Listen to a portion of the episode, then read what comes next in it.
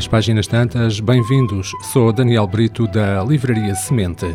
Começamos com uma obra de ficção de Margaret Atwood. Tem por título Colchão de Pedra. O Margaret Atwood é uma das vozes mais consagradas da literatura contemporânea. Nesta obra revela inteligência e humor em abundância nas nove fábulas de ambiente gótico que constituem este seu novo livro.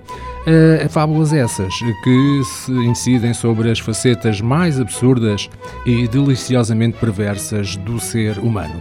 A irrupção de vampiros, de criaturas possuídas ou de espíritos que convivem com personagens e episódios íntimos da vida cotidiana transformam estas peças literárias em caminhos de bifurcações altamente originais sobre as temáticas inesgotáveis da doença, da velhice e da morte, enquanto pressupõe uma argumentação tenaz em prol de valores como o direito à diferença e à liberdade individual e uma defesa aguerrida das mulheres num ambiente hostil. Assim, uma escritora de fantasia, agora viúva, é guiada durante uma noite de inverno pela voz do falecido marido. Uma idosa, vítima de alucinações, aprende aos poucos a aceitar a presença de pessoas miniatura ao seu lado. Uma jovem que nasceu com uma malformação genética passa por vampiro. Um estromatólito com 1,9 mil milhões de anos vinga um crime cometido há muito tempo. E o que é um estromatólito? A palavra vem do grego stroma, que significa colchão, a que se junta a raiz da palavra pedra. Colchão de pedra, daí o título. Uma almofada fossilizada composta por camada após camada de algas verdes azuladas que formaram um monte ou uma campânula. Foram estas mesmas algas verde azuladas que criaram o oxigênio que hoje respiramos. Não é espantoso?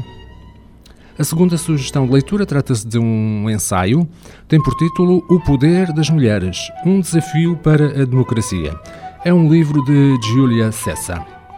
Os gregos antigos inventaram a democracia, mas às mulheres desse tempo não foi permitido deliberar, dirigir ou defender o Estado. Ficaram sem representação. Ao homem foi reconhecido o estatuto de animal político, enquanto a mulher era um animal doméstico. O cristianismo e os pensadores medievais, como Tomás de Aquino, viam a mulher como incoerente, incapaz de refletir, e no iluminismo, sobretudo com Jean-Jacques Rousseau, à mulher ficavam reservadas as frivolidades. Somente com filósofos como Condorcet, que substituiu as leis da natureza pelos direitos humanos, houve lugar à igualdade e à emancipação da mulher. Nestas condições, as mulheres foram levadas a duvidar da sua legitimidade. Uma suspeição fundamental paira nas próprias democracias. Não serão as mulheres, sem dúvida, incompetentes? Não serão elas, talvez, mesmo incapazes? Menos capazes? Nada como ler o livro para percebermos estes preconceitos. A autora apresenta-nos uma interessantíssima história cultural que culmina no mundo democrático de hoje, numa obra que constitui também uma intervenção crítica sobre a linguagem dos feminismos contemporâneos. As nossas sugestões de leitura: Colchão de Pedra, Nove Fábulas de Margaret Atwood, edição Bertrand, O Poder das Mulheres, um desafio para a democracia, de Julia Cessa, edição Temas e Debates.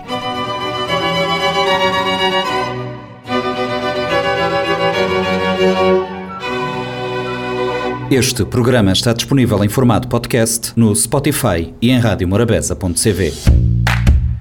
Um livro deve ser um machado que quebra o mar gelado em nós. Sempre imaginei que o paraíso fosse uma espécie de livraria. Livro, instrumento da liberdade e poder. O livro é um animal vivo. O mundo está cheio de livros fantásticos que ninguém lê. Kafka, Borges, Martin Claret, Aristóteles, Humberto Eco. Livros para todos. Livraria Semente. Avenida Fernando Ferreira Fortes, Mindelo.